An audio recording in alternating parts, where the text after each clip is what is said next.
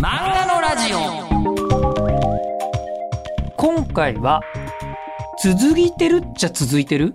ね。あの漫画のラジオここのところ皆川良二先生に出ていただいて、えーでその時にあのスプリガン大好き少年だった、えーあのこう仮面凸さんをお呼びしてで今回仮面凸さんとつながりがあるっていうか前回お話に出てきましたよね。であの豊田稔先生にお越しいただくことになりました。で僕はあの豊田稔先生多分単行本全部持ってるんですよね。ねぐらい、えー好きで。であのアフタヌーンから月産に移られたなみたいなことを思っていてで、えー金剛寺さんは面倒くさいというのが、まあ、近年完結したばかりですけどあのそれが本当すごくていろいろとあのラブロマの頃からするとこういう風な進化をされるとはみたいな、えー方だったんですけど。どうしたらこんなそうある意味あの誰とも被ってないんですよね豊田みのるさんってね。本当に誰とも被ってない漫画家さんがどのように生まれたのかのお話をお伺いしたくて本日、えースタジオにお越しいただきました。もう子供の頃からお話聞きたいと思いますんで。じゃあどんな、えー方なのか豊田みのるさんご登場です。どうぞ。わざわざあの暑い中スタジオお越しいただきましてありがとうございますえどうも、はじめまして、豊田です。はじめましてなんとなくはい。あのイメージと若干違われてる感じが 結構よく言われるんですよね。でかいですね、とか。あの、どちらかというと主人公の男子側が、はい。あの線の細いオタクっぽい感じうんうんうん。の人が多いっちゃ多いそうかもしれないですね。ので、うんあのそういう方かなと思ったんですけど、うん結構肩幅ありますそうなんですよね。ね。ね生まれつきというか、はい骨が太いんですね。ででそして今日ね先ほどちょっと一瞬マスク外していただいたひげもえ蓄えていらっしゃってでそして何より T シャツが諸星大二郎え。今日は漫画の対談だっていうから、ちょっとはいアピールしてみようかなと思って。やっぱり漫画の好きな人にあのちょうどなんですかねリトマス試験紙的なところですよね。ええこれであの諸星大二郎かどうか分かるか分からないかみたいなところがありますよね。もうあやっぱりお好きなんですか？諸星先生とか。好きですね。うん大好きですね。うんこの間、原画展行ったら本当感動しちゃって、あも文庫でやってらっしゃったんですか？う、原画展やってて、はいうんもう線の圧力がすごくて、もう本当情熱の塊ですよ、あの先生。本当にびっくりしちゃう。情熱の塊。うんああ。本当に好きなことをね、なんはいか熱込めて書いてるなーっていうのを当てられてね、えグッズいろいろ買っちゃいましたね。あのそれでええもう早速作品の話はいにちょっと、あの入るんですけど、まあ、僕一読者としてはい。豊田先生の作品あのラブロマから多分リアルタイムで結構読めてるラッキーなはい。世代だと思うんですけど、ありがとうございます。あのなんか漫画に対するなんか純粋な、はい。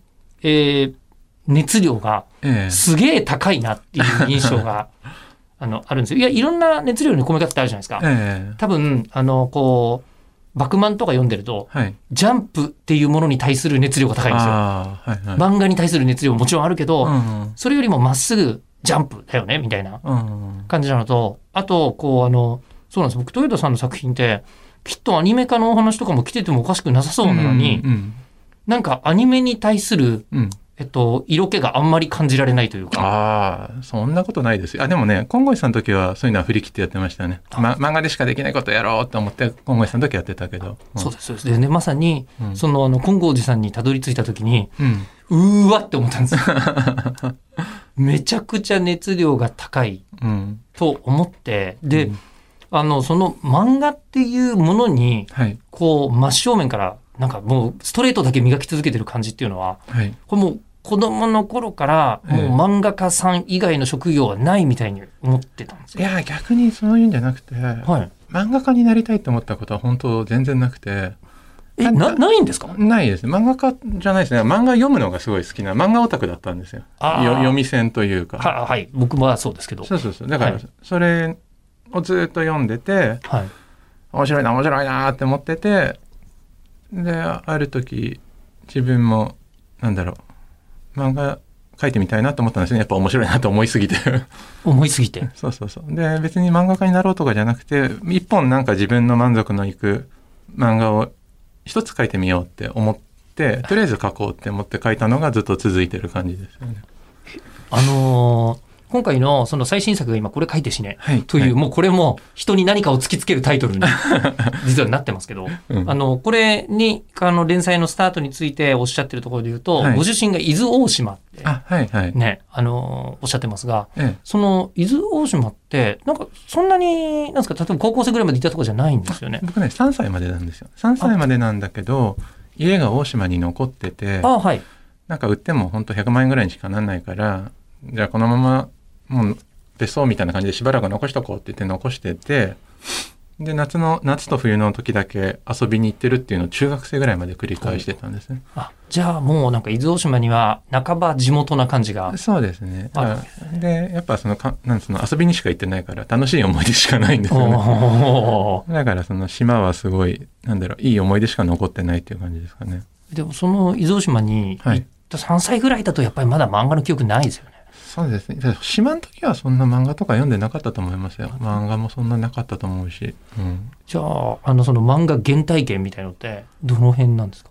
ね、それはね、うちのいとこがめちゃくちゃ漫画好きで、はいはいうちのね、実家がね、あの、母方の実家がお寺なんですけど、はいはいは金剛寺さんの実家のモデルなんだい。けど。え、あ、そうなんですか？そうそう、あそこお寺でしょ、金剛寺さんの実は家って。いはい。で、その、母方の実家がお寺なんだけど、そこの娘、僕のいとこが、めちゃくちゃ漫画好きで、はい。本堂の下が倉庫になってんだけど、はいその倉庫がもう漫画喫茶みたいになってんの。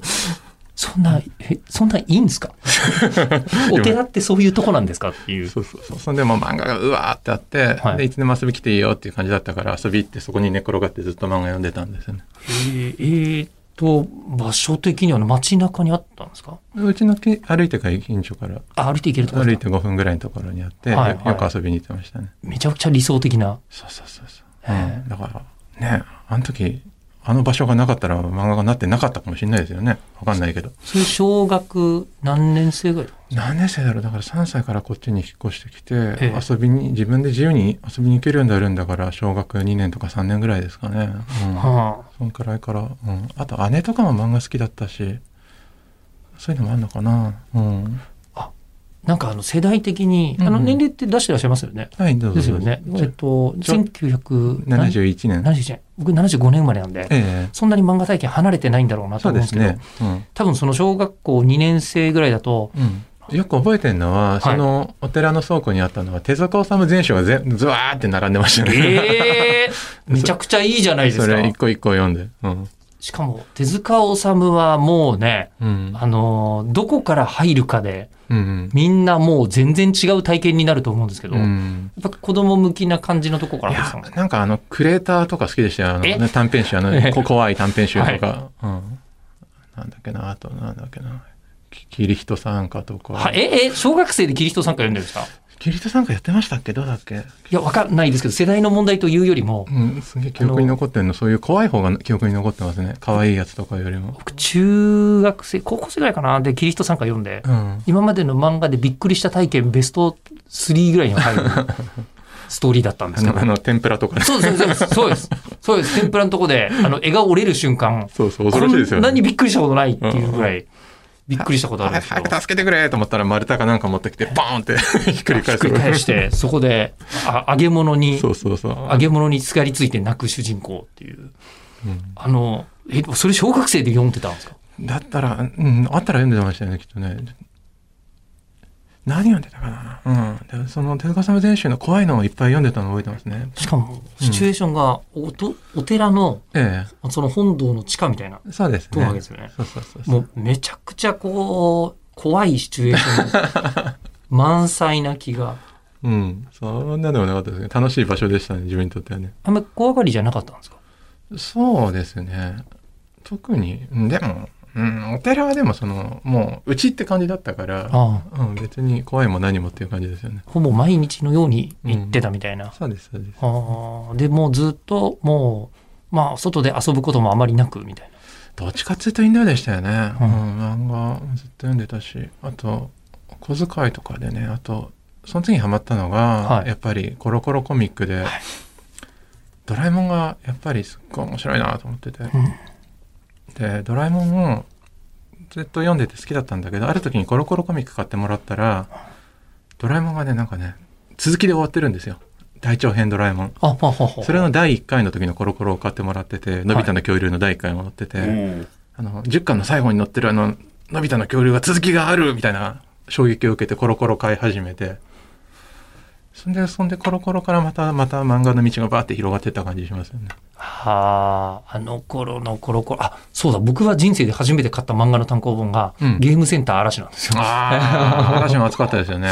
ええうんゲームも好きだったんだなとうん我ながら思いますけど、あ世代的にはうんまさにファミコン世代、そうですね僕はもうそうそうそうそれの前のカセットビジョンからやってますよおね。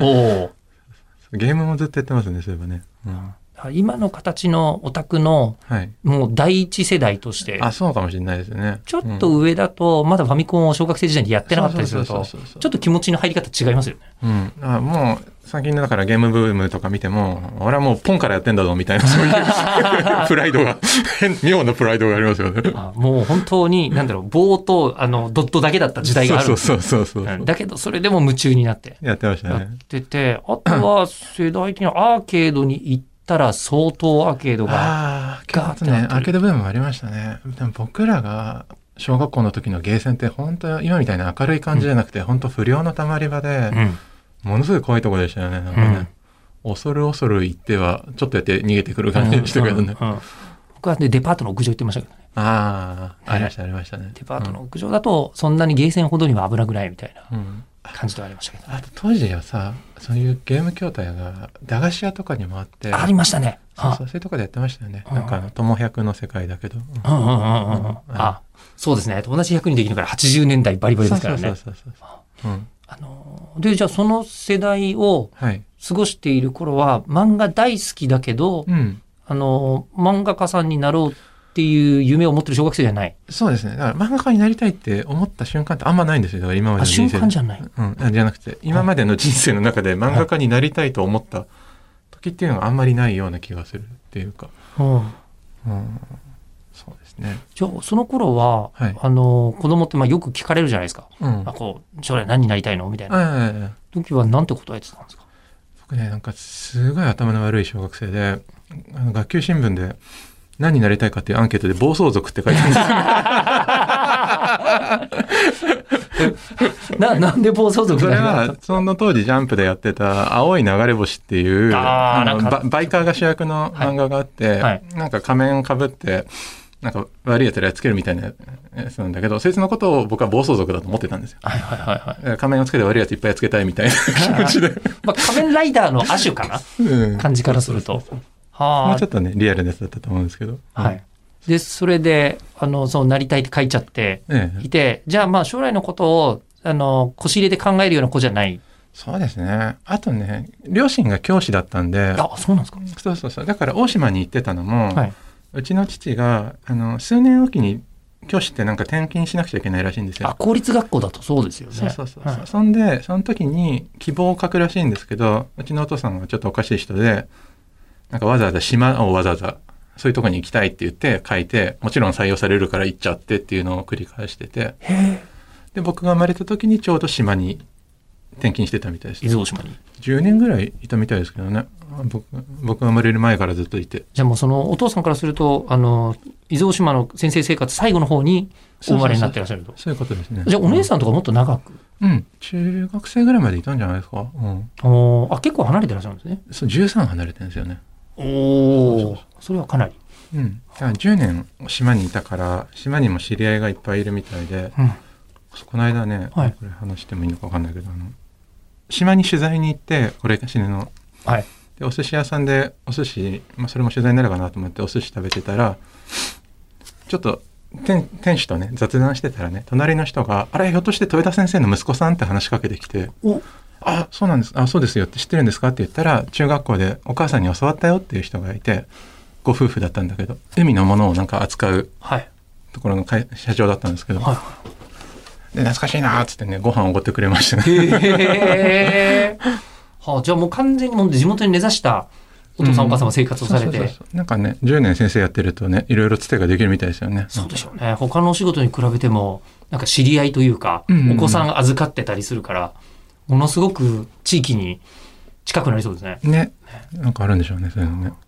あで、じゃあそれで、あの、まあ、また、じゃあ都内には戻ってきて、はいで、都内でまた別の学校の先生やってらっしゃって、そうなんですよ。うん。で、えっ、と、さらに、どうなんでしょう？そうするとまたいろんなところ、あ、でも都内で島じゃなければ引っ越さなくても通えるか。そうですね。だから、江戸川区に引っ越したんだけど、はいそこからはもう動いてないですね。ラブラバの風景とかが江戸川区じゃないですか。あそこら辺がずっと住んでた土土地ですね。はいはいはい。あじゃあまあその状態で、で、お父さんお母さんが先生だと、先生になりたいとか、そういうことになる。そうそうそう。でね、なりたいなと思って、しばらくは考えてましたけど、はい。でもなんかね、中学生ぐらいから漫画描きたいなってもうなんとなく思い出して、で、漫画描いたらね、なんかあんまりにも下手すぎて、まず絵を勉強しないとダメだと思って、絵を毎日勉強し始めたら、絵を描くこと自体がだんだん目的化してっちゃってお、そんでなんか結局美術の学校行ったりとかしましたけどね、その後ね。え、美大とかいらっしゃった一応行きましたね。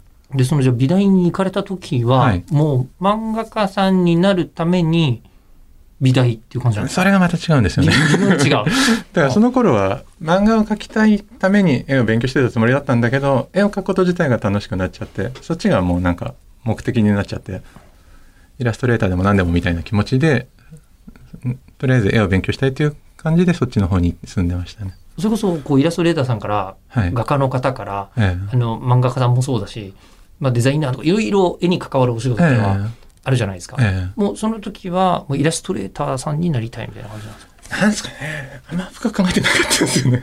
とりあえず絵が勉強したいぐらいしか思ってなくて。うん。うん入ってから考えようとかって思って。うん。もうそれこそあの、こう、ブルーピリオドとかじゃないですけど、ええ美大受験って大変みたいなイメージが。あいや僕のところ僕が入ったところは学科だけで入れたところだったんでそんなに難しいところじゃないですあの、むしろ絵の試験がない。そうそうそうえ、そんなことあるんですか？ありますあります美大って。あ、そうなんだ。あのねもう今なくなっちゃった学科なんだけど東京造形大学ってとこなん。だけど、はい。そこのなんか試験的に作られた科があって、はい。そのまあ要するに勉強だけで入れる美大みたいなの部署だったんですよね。はい。そうそうそう。もうなくなっちゃったんででもその科が。で、そこで、えっ、と、まあ、絵の勉強をされはい。て、で、まあ、漫画家さんになりたいと思っていたうんうん。けども、モードがまだ切り替わってない。うん、で在学中ですよね。在学中になんかそういえばその漫画描きたかったんだなと思って。この中でもさはい。書いてあるけどさ、ちょっと待って今、これ書いてしね、最新刊。こ れこれですねあ、そうか。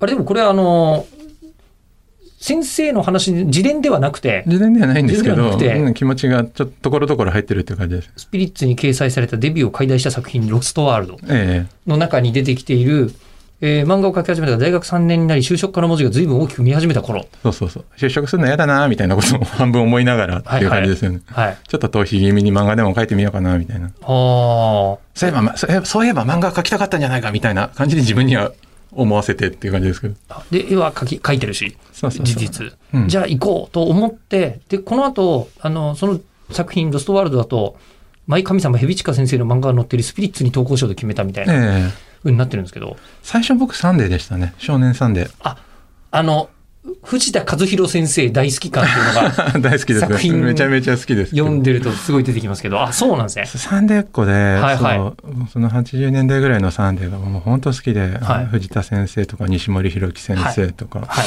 えっと、皆川良二先生とか、はいはいはい。そうそうそうそう。それがもうめちゃめちゃ好きで。僕はあの、結城正美先生ゴリゴリにハマった。結城先生いいですよね。R 君すごい時代で好きだった、ああ、だから僕そこが悔しくて、うん。あの、パトレイバーは超リアルタイムなんですけど、そっかちょっと後だから。究極超人 R は、うん。パトレイバーから入って、すっげえ面白いこの漫画家さん前の読んでみようと思ったら、究極超人 R がまたさらに面白かったみたいうんうんうなんのがあって、あの、もうしかも、制服のない学校の文化部に入ってたんで、うんうん自分ごと感がすごかったです。え結城先生で言えば俺ジャジャマグルーミングアップの中えではい。後半なんか少年誌なのに二人がなんかセックスするじゃんちゃんとあれがすごいかっこいいなと思って、うん俺もいつかラブコメ書くときはちゃんとセックス書くぞって思ったんですよ、あれ見て。そこが影響の大元なんですか？へえ。そうそうそう。あれかっこよかったなと思って。ああ逃げてないみたいな。でも本当にじゃあもうサンデーの影響甚だしいんですね。甚だしいと思いますよ。サンデーすごい好きでしたからね。あ気質が、うん、なんかん向いてるなと思って。うん。あれ気質が向いている。うん。っていうのは、やっぱりこう、あの、ジャンプだと、あの、友情、ね、努力、勝利みたいなうん。風になりますけど、もうちょっと熱いけど、サンデーってもうちょっと優しい感じで、はい。なんだろうな、ファンタジー要素とかも多かったりとかして、自分が好きな世界観が近かったんですよね、なんかね。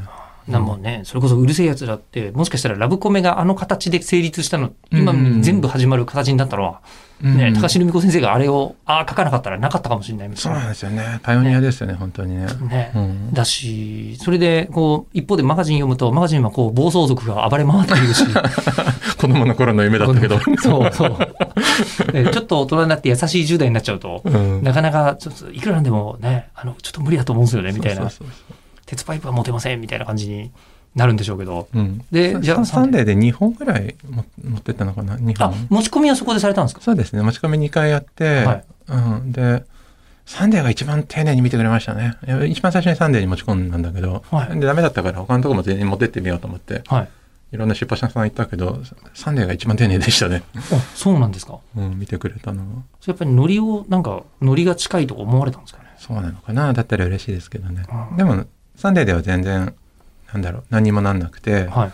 そうこうしてる時に一緒に同級生の友達がいたんだけどその友達がアフタヌーンに投稿したらなんだギャギャグの賞があったんだけど当時。それで賞を取っててで友達が賞を取るとなんかリアリティあるじゃないですか、はい。あお前でもいけんなら俺でもいけんじゃないかみたいな。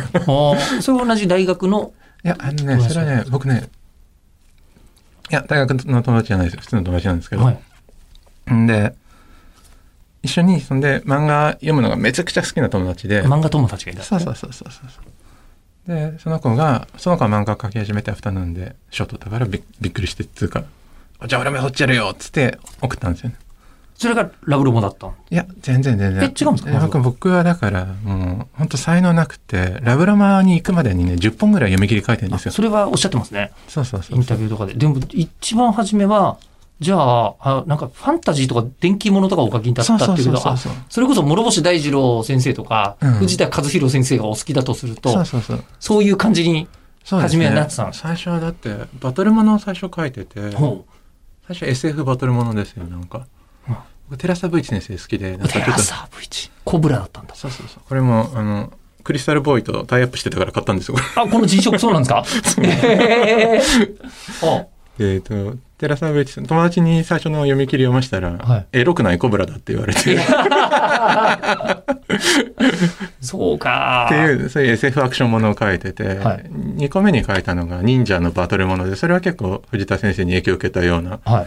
ちょっとチミドルアクション書きたいなと思って頑張って書いたけどそれもダメでで3本目でアフタヌーンにするからアフタヌーンは多分そういうバトル系じゃないだろうと思ってなんかね男の子がねただいじめられてる男の子が富士山まで歩こうと思って歩く話を書きましたね。アフタヌーンっぽいっすね。そうそうアフタヌーンっぽいでしょすごく。でアフタヌーンに投稿してる時は、はいアフタヌーンってこういう内省的なやつじゃないとダメだよねみたいな思い込みがあってなんか難しいこと哲学的なこと書かないとダメだよねとかっていう思い込みがあってずっとそういう小難しい理屈をこねた漫画をいっぱいこうやってポンポンポンって出してたんだけどみんなダメででもある時にそのさっき話してた受賞した友達いるじゃないですか。でその友達とネームの交換会をしたんですよ。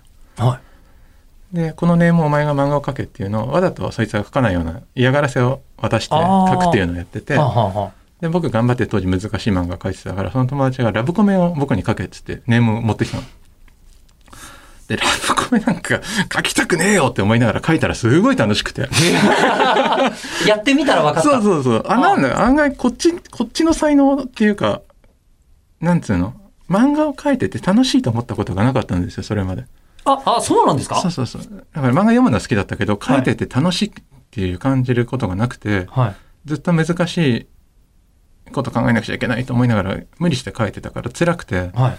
でもその時にラブコメ書いたら楽しくて、あ、こういうなんか自然体っていうか、背伸びしない感じで書いたら楽しいんだ漫画ってって、その時初めて気づいて、うん。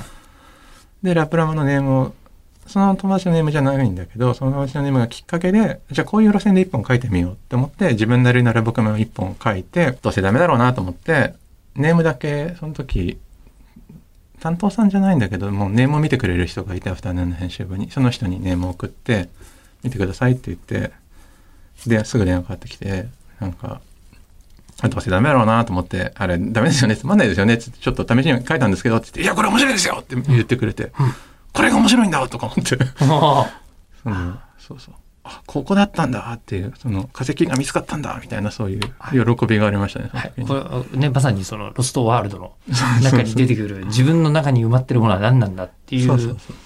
ですけど、それ分かんないですよね。本当に自分の芸風って分かんないですね。うん。ええだから、その今までずっと無理やりそうやって何かを、自分の中にないものを無理して書こうとしてて辛かったから、すごい楽だったんですよね、ラブラブコメ書いた時に。あの、そこで、うん僕は多分、ジューダ先生の作品を初めて漫画喫茶ってこんななかったんですよ。今ほど。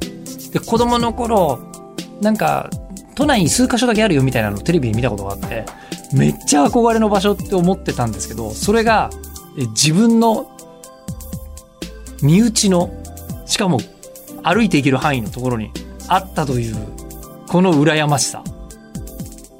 これ漫画読者エリートを育ちますよね。うん。が、こう、漫画家さんになる時に、なんか決意とか事件がみんなあるわけじゃないんだねっていうところが、リアリティありますよね。